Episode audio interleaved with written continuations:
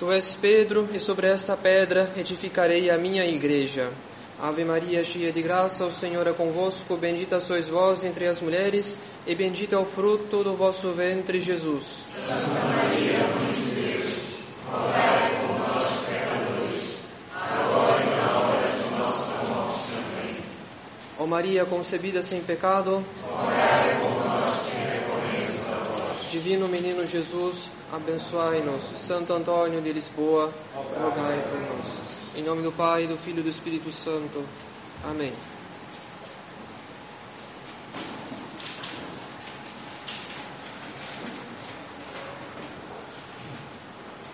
Caros fiéis, Cristo nosso Senhor edificou uma igreja, como diz o Evangelho, a sua igreja.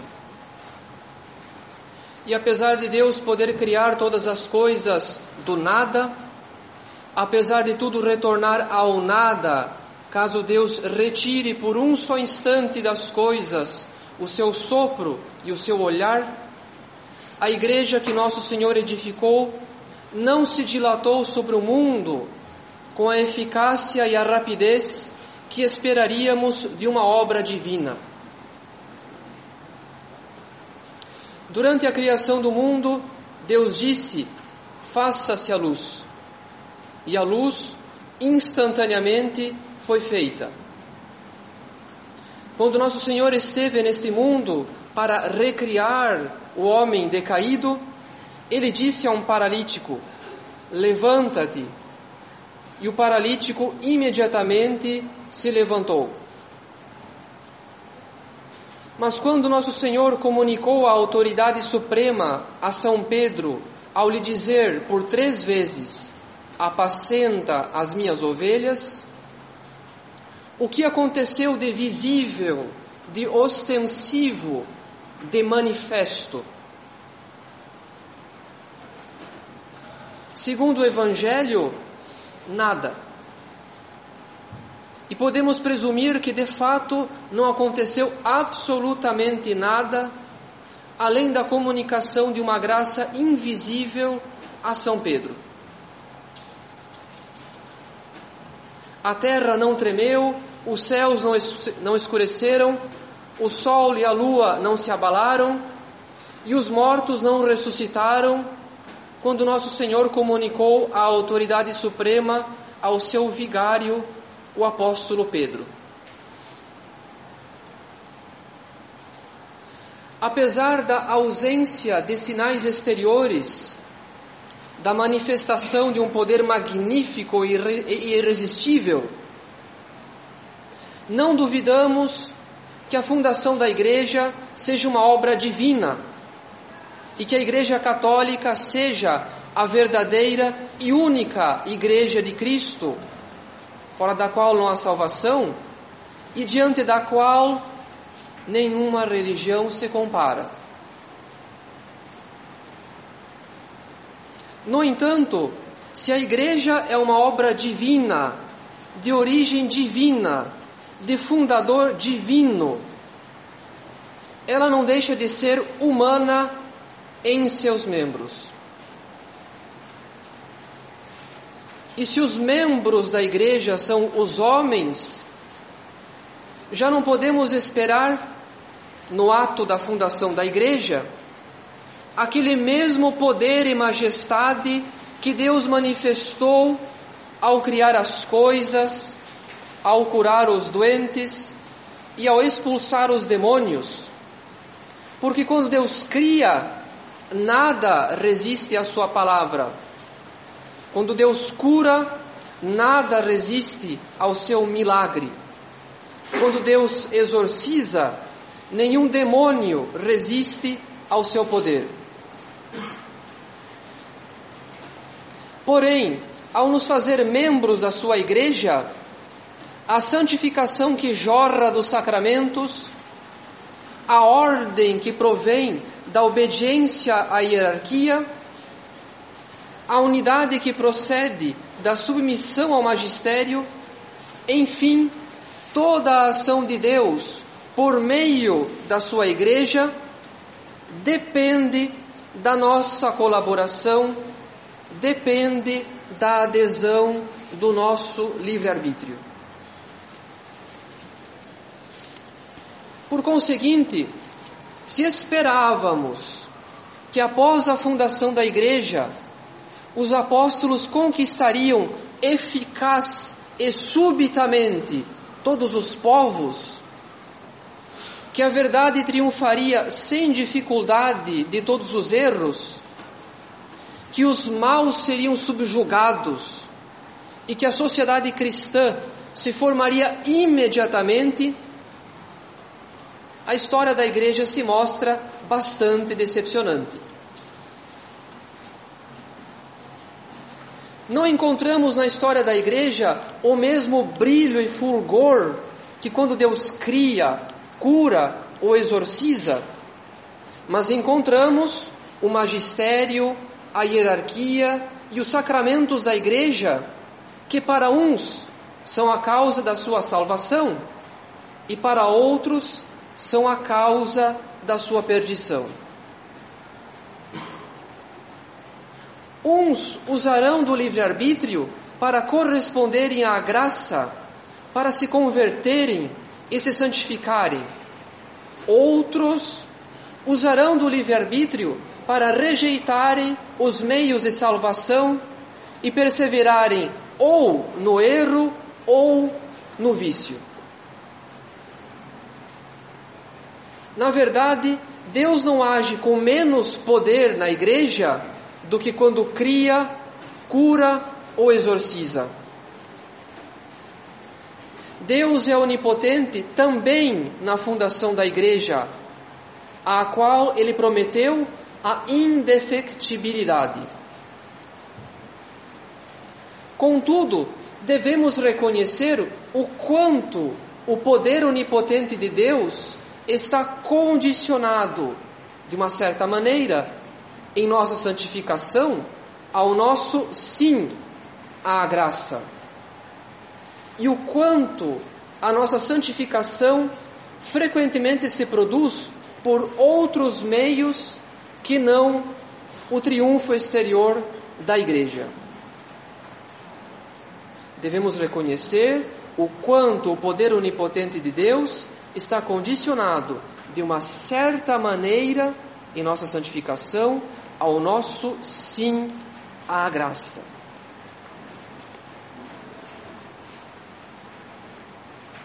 A primeira consequência, portanto, que devemos extrair da fundação divina da igreja é que a igreja ensina, santifica e governa os seus filhos em meio às dificuldades, às contrariedades, às resistências dos homens e das sociedades, à infidelidade dos seus próprios membros.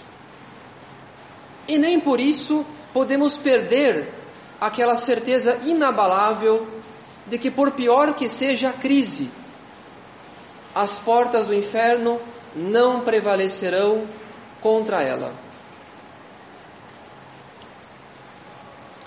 Nesse sentido, Podemos comparar a presença e a ação da igreja na história com a construção de um edifício como a Catedral de Paris. Pensemos na Catedral de Paris. Esse monumento da arquitetura gótica começou a ser construído a partir do século XII. Isso significa que a sua construção está mais de 1100 anos de distância da fundação da igreja. A origem divina da igreja, a veracidade da sua doutrina, o poder santificante dos sacramentos, a autoridade do seu governo, em suma, nada do que ela tem de divino impediu a sociedade cristã de esperar pouco mais de mil e cem anos para ver essa catedral erigida. Afinal, a sua construção dependia da conversão dos francos, dependia do estabelecimento de uma sociedade católica na Gália, dependia da formação de uma teologia tão elevada como a escolástica, sem a qual a arquitetura gótica não teria nascido, dependia do progresso da engenharia e da arquitetura da época, dependia da superação dos limites e impasses da arquitetura precedente, a saber, o românico. Deste modo, não antes do século XII, no ambiente de circunstâncias favoráveis, que finalmente o bispo Maurício de Sully pôde mandar erigir, em substituição do edifício anterior, a nova e definitiva Catedral de Nossa Senhora de Paris, de estilo gótico. E quando contemplamos a beleza, a proporção, a harmonia e a grandiosidade do monumento, os praticamente mil e cem anos de espera parecem compensar e fazer sentido. Porque se trata de uma obra excelente e perfeita, ainda que as agulhas das torres tenham ficado por fazer. Ao longo de doze séculos, quantos católicos, quantas gerações de católicos precisaram guardar a fé e crescer em santidade até que a sociedade estivesse suficientemente estruturada para empreender uma construção das proporções da Catedral de Paris. O sim à graça de incontáveis católicos durante doze séculos foi a condição principal para se reunir as principais circunstâncias que tornariam possível, em 1163, o lançamento da primeira pedra.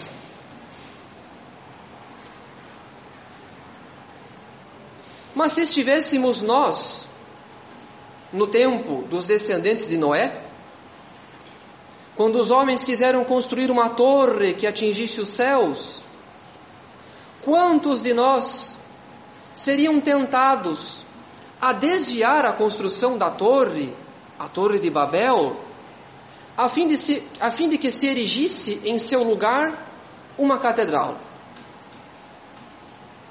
Quantos de nós seriam tentados a desviar a construção da torre de Babel, a fim de que se erigisse em seu lugar uma catedral?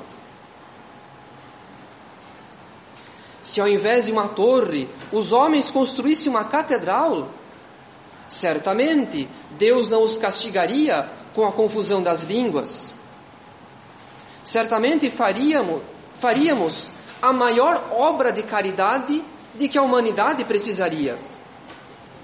Porque enquanto a torre serviria para a vanglória dos construtores, a catedral não teria outro fim senão a santificação dos homens e a glorificação de Deus. Na verdade, caros fiéis, a hipótese, ainda que absurda, de um desvio na construção da Torre de Babel, por mais longe que vá a nossa imaginação, não nos convence em nenhum aspecto. Uma estrutura como a Catedral de Paris não poderia ter sido construída como foram, por exemplo, muitas basílicas romanas, isto é, recuperando-se colunas de templos e construções do Império Romano. Uma estrutura como a Catedral de Paris não surgiu de um improviso, de um desvio, de uma negociação, de acordos, de um golpe de Estado ou de qualquer outra causa que não seja uma sociedade católica florescente, como foi a que havia no século XII. É preciso, primeiramente, formar uma sociedade tão católica quanto a da Gália do século XII, para que um bispo possa lançar a pedra fundamental de uma catedral como a de Paris.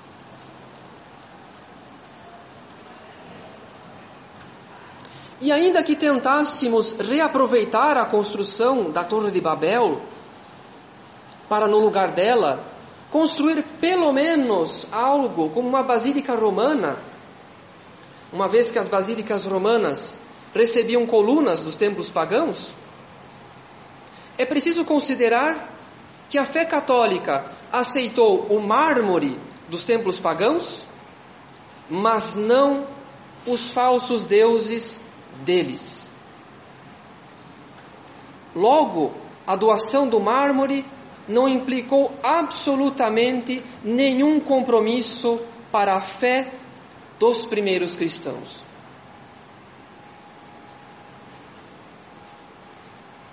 A partir dessas duas hipóteses, que conclusões podemos nós tirar?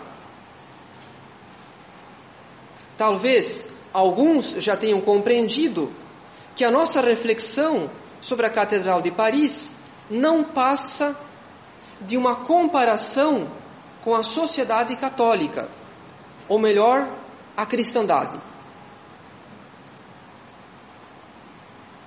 Na sociedade católica, tudo está ordenado a Nosso Senhor.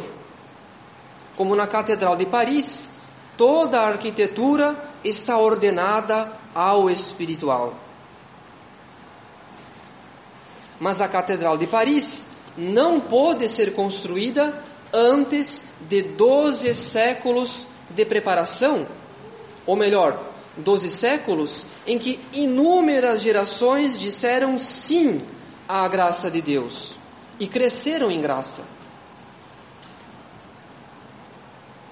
Este monumento da arquitetura gótica é, portanto, o fruto amadurecido de uma árvore em que a seiva da vida interior era rica e pujante. Sem esta vida interior, nada de sociedade católica, nada de instituições católicas, nada de estruturas católicas e, consequentemente, nada de monumentos católicos, como a dita catedral. Somente o ardor da caridade teria movido gerações e gerações de católicos a praticarem, progredirem e se aprimorarem em todas aquelas ciências e técnicas que no século XII culminariam na Catedral de Paris. A vida interior, por conseguinte, é o fundamento da cristandade. Caros fiéis, quem quiser edificar ou reconstruir a cristandade, deve primeiramente deixar que nosso Senhor venha perfazer o edifício da graça em sua alma. Quem quiser edificar ou reconstruir a cristandade, deve primeiramente deixar que nosso Senhor venha perfazer o edifício da graça em sua alma. Porque é muito fácil, aliás, muito tentador, querer empreender uma obra exterior grande e ambiciosa como uma catedral, sem antes ter empreendido com seriedade no seu interior o combate espiritual. Afinal, pretender a reconstruir, pretender reconstruir a cristandade a partir das obras exteriores, a partir da militância ou do ativismo católico, não deixa de trazer um ganho para o amor próprio que se compraz com aquilo que realiza. Enquanto o combate espiritual não nos traz senão contrariedades, tribulações e dificuldades de todo tipo. Mas sem este combate, o amor próprio não é purificado E se o amor próprio não é purificado, as obras exteriores, ainda que boas em si mesmas, logo se desviam do seu fim bom. Quem pretende, portanto, trabalhar pela cristandade, deve, antes de tudo e acima de tudo, cultivar uma verdadeira e profunda vida interior. E por vida interior se compreende muito, mas muito mais do que rezar um terço do rosário todos os dias.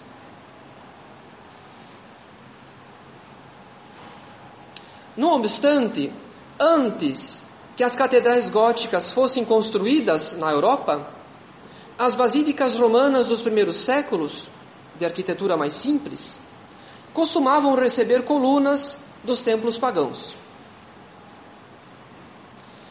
Se no momento presente não podemos recuperar o esplendor da cristandade, tal qual encontramos no século XII e XIII, a ação dos leigos na política, na cultura, na educação e nas mais diversas áreas não poderia, por acaso, produzir uma sociedade minimamente católica, o que aos poucos nos, nos conduziria novamente à cristandade?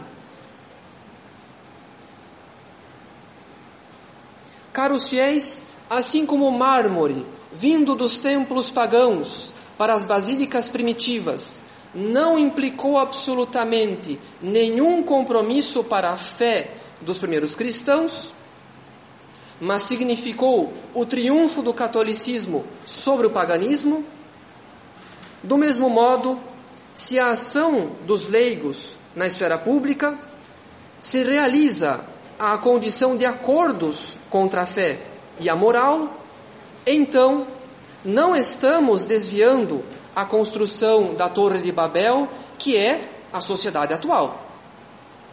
Sociedade fundada no liberalismo maçônico, para erigir em lugar da torre uma catedral ou uma basílica. Estamos simplesmente nos unindo ingenuamente à mesma confusão dos construtores, que também não se compreendem entre si, isto é, não têm unidade de princípios. Infelizmente, nem todos os católicos pensam assim, porque julgam que se não se juntarem a certas iniciativas duvidosas, perderão toda a oportunidade de exercer o apostolado leigo. Desta forma, participam de alianças, instituições e eventos que se dizem católicos, mas que mal conseguem esconder ou disfarçar a sua ligação com outras doutrinas, como a tese da unidade transcendental das religiões, que também é difundida sob o título ambíguo de filosofia perene. A ingenuidade dos fiéis que cooperam com alianças, instituições e eventos onde se faz o livre exame, o livre exame da fé católica, pode ser comparada a alguém que retira uma coluna de uma catedral gótica para anexá-la à Torre de Babel, julgando assim estar cristianizando a torre. Por mais que a coluna pertencesse a uma igreja, por mais que fosse de estilo gótico, a partir do momento em que integra um edifício pagão, ela se desvincula da unidade à qual pertencia, ao mesmo tempo em que não redime o edifício ao qual passa a pertencer. E mesmo se mil colunas góticas fossem anexadas à Torre de Babel, pouco importaria. Uma ou mil não fariam da Torre de Babel a Catedral de Paris porque faltará sempre a integridade da forma. Consequentemente, quem quiser trabalhar pela cristandade ao lado da vida interior deve preservar a integridade e a unidade da fé, precavendo-se principalmente contra os católicos liberais, cujo pretenso combate ao comunismo esconde inúmeros compromissos com o espírito do mundo e as falsas doutrinas. Caros fiéis, quando nosso Senhor disse a São Pedro que ele seria a pedra fundamental da sua igreja, não nos esqueçamos daquilo que o próprio apóstolo nos diz em sua epístola. Quais outras pedras vivas vós também vos tornais os materiais deste edifício espiritual. Nós também somos pedras do corpo místico de Cristo.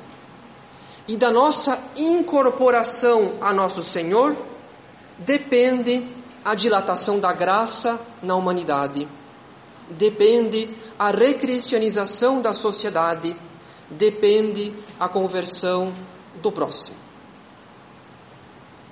Não podemos construir nada de exterior se não estamos, primeiramente, bem enraizados e alicerçados nele, o Cristo, pela vida interior. Do contrário, aquele cuja militância ou ativismo pretende produzir grandes obras, como as catedrais, sem vida interior e sem a integridade da fé, arrisca-se em colaborar ingenuamente na edificação de uma torre de Babel. Louvado seja nosso Senhor Jesus Cristo. Amém.